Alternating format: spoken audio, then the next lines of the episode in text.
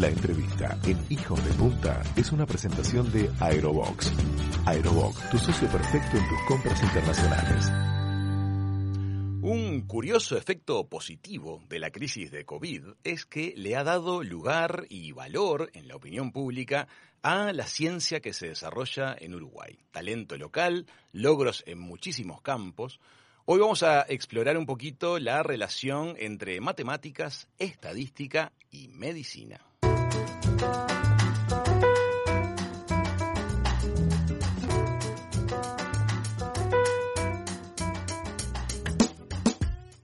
Los números de la pandemia en Uruguay no se reflejaban con los mundiales. ¿Cómo se reaccionó ante eso? ¿Cuál ha sido el rol de las estadísticas como herramienta para poder tomar decisiones a nivel de gobierno?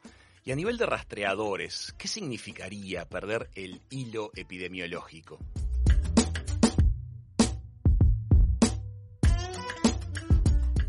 Vamos a recibir a la matemática, doctora en ecología y evolución, María Inés Farielo, del grupo interdisciplinario de análisis de datos de COVID. Bienvenida, María Inés, gracias por estar con nosotros. Hola, buenos días, muchas gracias a ustedes por llamarme. Bienvenida. Bienvenida, María Inés, un placer. María Inés, queremos conocer un poquito cómo se relacionan matemáticas y, y medicina, y parece que sos la persona indicada. Este, ¿Cómo es esta relación en la cual la, medicina es una ciencia em, que de alguna manera se nutre de la matemática para poder tomar decisiones y para entender a, sus grandes números? Sí, bueno, la matemática en realidad se, relaciona con todas las ciencias, digamos, en el sentido que eh, es una de las herramientas que ayuda a establecer modelos y a analizar datos. Ahí entra también la estadística, o sea, son como las dos en conjunto. La matemática en general ayuda como a modelar y, bueno, la estadística nos ayuda a ver esos números y ver si tienen significado o no, o sea, si algo que parece ser una tendencia, si realmente eso no es, algo que parece un dato raro, establecer qué probabilidad tiene que realmente ser un dato raro. Entonces entran como las dos de la mano, digamos, en todo este mundo de, modelar el, y, de, y de tomar conclusiones a partir de datos, ¿no? Y en este tema de las estadísticas es muy importante la cantidad de datos y para eso se necesitan poblaciones grandes. ¿Cómo empezó a ser cuando a ustedes les llegaba información de Europa de cifras enormes referidas a, coronavirus y el reflejo de esas cifras en nuestro país con los números tan acotados que tenemos aquí de, para estudiar a nivel estadístico? Ahí fue una diferencia muy grande cómo se venía dando la epidemia en Uruguay y cómo se viene dando, porque es una epidemia que por más que para nosotros sean grandes números, sigue siendo relativamente bajos números comparado con la mayoría de los otros países. Y la principal diferencia fue entender que esos modelos que funcionaban en Europa, donde veíamos las curvas de, crecimiento y después de decrecimiento, que no servían para poder predecir en Uruguay qué es lo que, qué es lo que iba a pasar Tampoco quiere decir que realmente sirvan para predecir, pero sí te da como una idea para establecer ciertos escenarios. Es decir, bueno, bajo un escenario, entonces lo que debería pasar sería tal cosa, bajo otro, otra y así. En, en Europa, como están en, estaban en números grandes, lo que pasa es que, eh, a ver, la, la epidemia tiene como una parte que, que, funciona como estoy pensando a ver cómo decirlo bien, pero es una parte probabilística, ¿no? Donde de repente aparece un contagio que pega en un lugar donde tenía condiciones para contagiar a muchos, entonces esos son contagios que contagian a mucha gente, pero de repente a veces pega en otros lugares donde pegó en una persona que tenía muy pocos contactos o lo que sea, y esa persona no sigue contagiando. Entonces, eso en vez de hacer que la, la pandemia tenga como un comportamiento parecido, que si bueno, es una curva que viene subiendo, es más bien una, una curva que, que oscila bastante, o sea, a veces sube, a veces baja, y por eso muchas veces tenemos que mirar las tendencias semanales y no decir, bueno, hubo un día con números re altos, pero el otro día con números re bajos, entonces un día me alarmo y al día siguiente digo, uy, estuvo todo, está todo bien. No, hay que mirar como, como todos juntos. Entonces, ¿qué es lo que pasa en Europa? Como esos números son muchos más grandes, estos eventos así que son como fortuitos, digamos, no hacen tan grande la diferencia, porque al mismo tiempo que hay un contagio muy grande, hay muchos contagios más chiquitos. Entonces, la, el comportamiento de la pandemia es como lo esperado en, términos medios, digamos, es como lo que pasa en promedio. Claro, a nivel estadístico se vuelve fiable, pero en nuestro caso un brote en un geriátrico nos mueve todos los números, porque son escalas que son susceptibles a eh, números de estadística, de alguna manera, de que eh, pequeñas cuestiones nos alteren mucho los números de un día para el otro. Hay que irlo midiendo semana a semana el caso uruguayo. Exactamente, todo hasta julio más o menos nos pasaba eso, no estábamos en números muy bajitos y un brote específico, ya sea en una ciudad o, en un lugar, movía muchísimo los números. Hoy estamos más grandes, entonces tenemos como más brotes en simultáneo, entonces de repente, igual si aparece un brote grande, mueve más los números, pero al tener más brotes en simultáneo, ya las, los movimientos de los números no son como tan, tan grandes, digamos, esas diferencias tan grandotas, sino que hay un comportamiento medio que podemos decir, bueno, en, en promedio sí está creciendo la pandemia y ya no esperamos que esas irregularidades tan grandes, o sea, no puedes esperar que mañana haya cero casos de una, sabes que va a haber este, un número relativamente grande y para volver a esos números bajitos que teníamos al principio de la, de la pandemia es donde bueno estamos todos trabajando para tratar de, de bajar justamente esos números. María Inés, me gustaría que le puedas explicar a nuestra audiencia ¿Cómo es el, a grandes rasgos, el modelo de compartimientos? Dale. Este, entonces, la idea es así. tenemos a la población eh, puesta en, diferentes compartimientos justamente, que uno son los susceptibles, que quiere decir son las personas que se pueden contagiar. Después aparece otro compartimento que son los expuestos, que son esas personas que ya se contagiaron, pero todavía no empezaron a infectar y después está de ahí que es los que empiezan a infectar, porque hay un, hay un tiempo chiquito entre que la persona se contagia y empieza a infectar. Y bueno, después dentro de los que infectan hay una parte donde la persona está infectando, pero todavía no sabe que está infectada porque no tuvo síntomas o porque es asintomática. Y después este, hay un momento donde deja de infectar, en general porque se autocuarentena o porque le avisan que se tiene que cuarentenar o autocuarentenar. Ahí quiero, que, quiero poner el acento justamente. Entonces hay un periodo de los que son presintomáticos o asintomáticos, que son personas que están contribuyendo sin saberlo a la dispersión del virus, y ahí es que entra en juego el pedido de reducir tus contactos. Exactamente, ahí tenemos como dos cosas que entran en juego y las dos tienen que funcionar en conjunto. Uno es reducir tus contactos porque realmente si estás infectado no sabes que lo estás y podés estar infectando a más gente, entonces cuanto menos gente infectes, mejor. Y por otro lado está el sistema de, rastreadores que es donde tiene que haber como esa, esa información muy rápida. De una vez que yo estoy infectado, avisarle rápidamente a todas las personas que tuve en contacto para que ellos puedan aislarse y esas personas no sigan infectando a más cantidad de gente. Eso es lo que, lo que ha hecho que en Uruguay esté creciendo, pero esté creciendo a una a una velocidad muy lenta y ese modelo este, está bueno contarles que, lo propuso en realidad Matías Arín, que trabaja en el CURE, o sea que está cerquita de ustedes, en el Departamento de Ecología y Gestión Ambiental. Este, entonces, nada, está bueno porque como están ahí ahí cerquita, saben que, de Maldonado, este también claro que sí.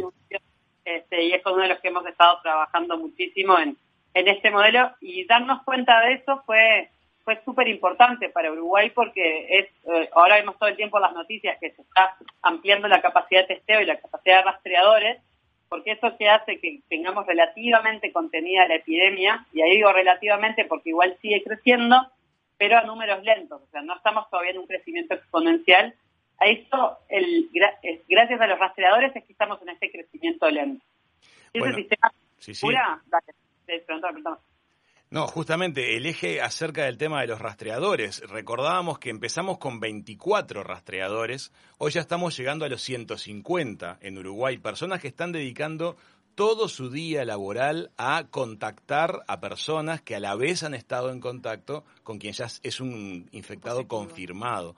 Entonces es un trabajo tremendamente difícil, desgastante. Ellos vienen también con el rodaje y el cansancio de todos estos meses y les debemos en agradecimiento, creo todos los uruguayos, este, no solo el aplauso de las noches, sino de repente justamente el cambio de actitud o el pensar realmente, voy a armar esa reunión en casa con 40 amigos o hago, invito a dos parejas este fin de semana y espero una semanita para las próximas dos parejas. Exactamente, esa, esa es la idea, tratar de, mantenernos en la burbuja nuestra, con, o sea, hay gente con la que nos contactamos diariamente porque es la mínima que necesitamos para nuestra vida cotidiana, y después hay gente que vive diariamente en otras burbujas, que cada tanto no nos comunicamos nuestra burbuja con la burbuja de la pareja de amigos, por ejemplo. Pero la idea justamente es que cuando yo me junto con alguien que está en otra burbuja, esas burbujas las acerco y, establezco como, como un lazo entre ellas donde la infección puede saltar de una a otra y burbujas que normalmente estarían distantes, las acerco. Por eso es esa importancia de lo que decían recién, este, bueno, me junto con unos que sean pocos, que sean pocos por dos cosas. Uno, porque si estoy infectado, puedo estar infectando a gente, entonces, y si puedo infectar a menos mejor. Y aparte, para no estresar más también al sistema de rastreadores. El sistema de rastreadores empezó también contactando a seis contactos por persona, era el promedio a principio de la pandemia, y ahora estamos en 22. Entonces, este, no es lo mismo decir, bueno, tenemos 100 casos nuevos, donde esos 100 casos cada uno tenía 10 contactos, que tener 100 casos nuevos donde cada uno tiene 22 contactos. Qué dato interesante ese. O sea que estamos hablando de. Eh, piensen cuando tienen que encontrarse con alguien y les lleva un mensaje de WhatsApp, un llamado, no lo encontraste, te contestó más tarde. Imagínense tener que llamar a personas que no conoces para darles una mala noticia y que en vez de ser seis llamados sean 22 por cada caso. Es un trabajo muy duro el que están haciendo, muy que tenemos que valorar y nuestra manera de ayudarlos es esta, es tomar decisiones restrictivas a la hora de la socialización. Y es lo que les pedimos, no es que no hagan la reunión, no es que no se junten con su gente querida, sino que lo vayan como pautando en el tiempo. Exactamente, tenemos que encontrar como un equilibrio donde cada uno ponga, ponga de su parte y ahí es, a veces es más fácil pensar en, en estos rastreadores fueran bomberos, ¿no?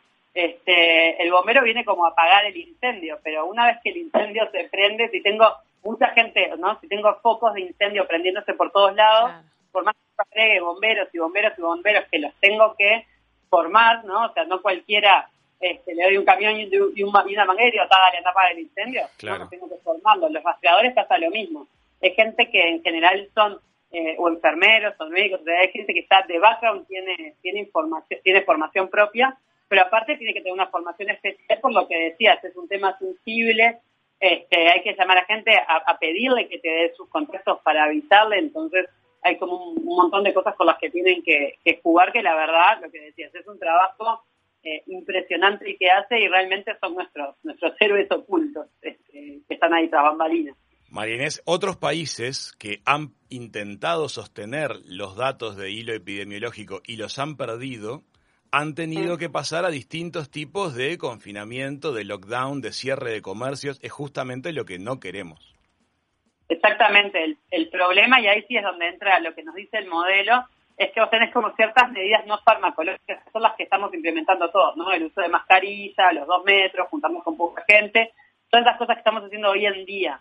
Y sumado a los rastreadores funcionan, si quebramos el sistema de rastreadores, o sea, si los saturamos y ellos ya no pueden llamar a todas las personas a tiempo, entonces ahí la epidemia se dispara mucho más y no es que volvés un poquitito para atrás y recuperás el curso donde estabas, sino que hay que volver muchísimo más para atrás. Entonces, este, está bueno ser conscientes de eso, que, estamos en un punto, en un equilibrio que es inestable y si nos pasamos para el otro lado, entonces después para volver hay que hacer este muchísimo más fuerte. Es como Matías lo, lo, lo comparaba un poco a veces con una pulseada, ¿viste? cuando estás ahí, que, tu brazo va para un lado y para el otro, para un lado y para el otro, y si te lo quiebran, ya está, perdiste y volver, tenés que volver a empezar la pulseada. Entonces, este un poco en eso, que hay que volver muchísimo más para atrás en las medidas para poder recuperar el equilibrio en el que estábamos antes. Bueno, es, este, bueno que lo hayamos puesto sobre la mesa con la mirada de María Inés, que es una mirada distinta y que viene del lado de la estadística, ¿no? Estamos hablando de cuestiones que los números en ese sentido no mienten. Ya, ya le pasó a otros y podemos perfectamente tomar decisiones que incidan en el desempeño de los próximos meses, al menos hasta imaginar un escenario del desarrollo de una vacuna eficaz. Marines, quiero que pongamos ahora el eje de la charla sobre otro aspecto. En la presentación hablábamos de que eh, la epidemia ha sido un motivo para poner sobre el eje de la opinión pública las cuestiones referidas a la ciencia uruguaya, al desarrollo de conocimiento en nuestro país ¿Tú notas que ha habido una mirada distinta por parte de los medios y de la opinión pública hacia el trabajo que en realidad tu comunidad viene desarrollando desde hace muchísimos años en forma sostenida? Sí, eh, una cosa que está buena es que me parece que se está empezando a entender que la ciencia, hay como todo esto de, bueno, la ciencia básica, la ciencia aplicada, la ciencia que sirve. Primero que, que nada, que la gente se enteró que en Uruguay hay un montón de científicos que de repente uno a veces piensa, ah, este trabajo seguro que en Uruguay no se hace, pero se hace en Europa, no hay muchísimo trabajo de, de muy buena calidad que se hace y, nos hemos hemos desfilado millones de científicos por la televisión, cosas que antes no pasaban. Entonces, claro. está, está bueno que la gente sepa que existimos y que se hace ciencia de muy buena calidad. Es más difícil por estar tan lejos de los países que van en la vanguardia, pero, pero se hace y se hace con mucho esfuerzo y muy bien.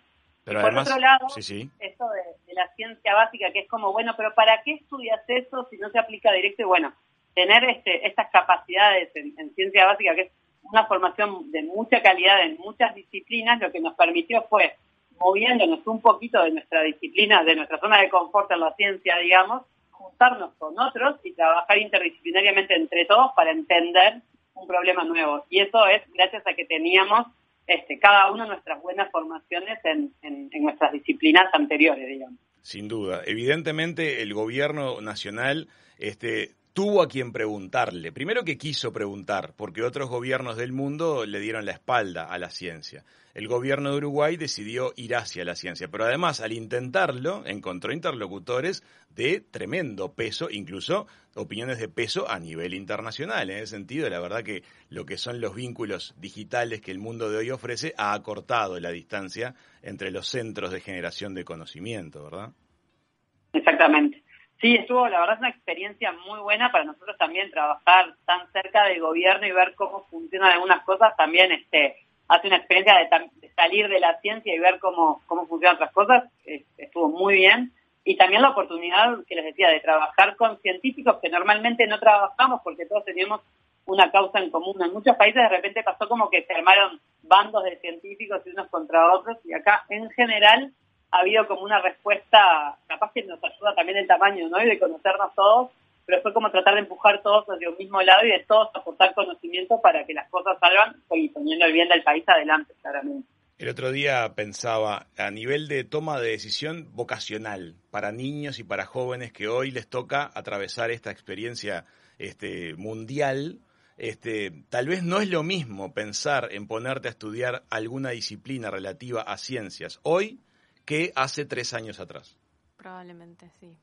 Sí, claramente eh, es lo que te decía, ahora se enteran que existe y que se hace en Uruguay y se puede hacer bien. De repente hace un par, el año pasado igual, ¿no? Claro. Este, me gustaría, a mí me pasó cuando estaba en el liceo, a mí me gustaba la genética y dije, pero esto en Uruguay seguro que no se hace y me saqué, Y bueno, después las vueltas de la vida hicieron que estudiara matemática y que ahora mi campo de aplicación es la genética pero pero me pasó claramente a mí, o sea, decir eso en Uruguay seguro que no, y me tendría que ir a otro país a estudiarlo, y no, la verdad que en Uruguay se puede hacer, y, hay, y es eso, hay gente muy buena de la cual aprender, hay muy buenos lazos con el resto del mundo para ir a formarse afuera y después volver, y bueno, claro, lo que necesitamos obviamente el, este, es tener eh, un lugar al cual volver, ¿no? Para poder volcar todo ese conocimiento que, que nos que aprendemos afuera y que, y que todos queremos volcar en Uruguay, retribuyéndole de alguna manera lo que nos da sobre todo nuestra formación inicial, que es muy, muy buena.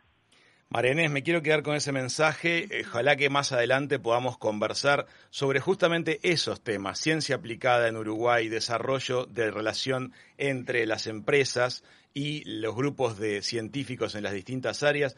Pasaremos esta emergencia seguramente y tendremos ocasión de conversar este, más extenso sobre todos estos asuntos. Sabemos que tenés muchos compromisos, te hiciste este ratito para hablar con los hijos de punta, te lo agradecemos muchísimo. Por favor, muchas gracias a ustedes y si ya arranco reunión ahora en, tres minutos, pero quedo a las órdenes para hablar de, de, otros temas de los que conozco un poco más, si quieren, o por lo menos puedo hablar con más conocimiento de causa que este, que hace ocho meses obviamente estoy metida en esto, pero no es mi, disciplina de origen. Eh, pero bueno, gracias a lo que les decía, gracias a trabajar con un montón de gente aprendí, aprendí muchísimo, aprendimos muchísimo entre todos de todos y, nada, eso es, un placer. Pero también es un placer hablar de, de otros campos y que la gente sepa lo que se hace de ciencia en Uruguay, está buenísimo. Muchísimas gracias, María Inés. Por favor, gracias a ustedes. Amigas, amigos, María Inés Farielo del Grupo Interdisciplinario de Análisis de Datos de COVID ha pasado por la mesa de Hijos de Punta. La entrevista en Hijos de Punta fue una presentación de Aerobox Aerobox, tu socio perfecto en tus compras internacionales.